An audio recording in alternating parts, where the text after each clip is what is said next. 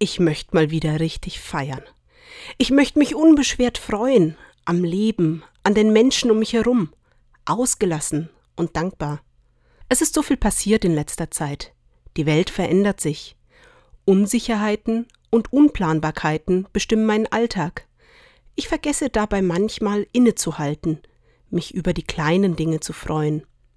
Es muss ja kein Konfettiregen sein, weil die Kinder mal zwei Wochen lang nicht krank waren, aber Warum nicht mal nett zusammensitzen, einen ausgelassenen Wintertag verbringen oder sich wie früher im Schnee wälzen?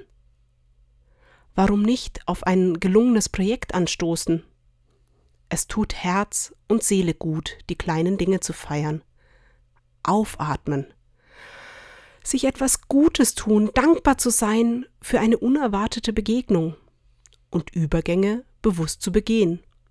Es macht mich freier, mich nicht nur von den Anforderungen treiben zu lassen, sondern mir bewusst Zeit zum Feiern zu nehmen. Also, warum eigentlich kein Konfettiregen? Zu Hause, bei der Arbeit oder wo auch immer. Mal sehen, was passiert.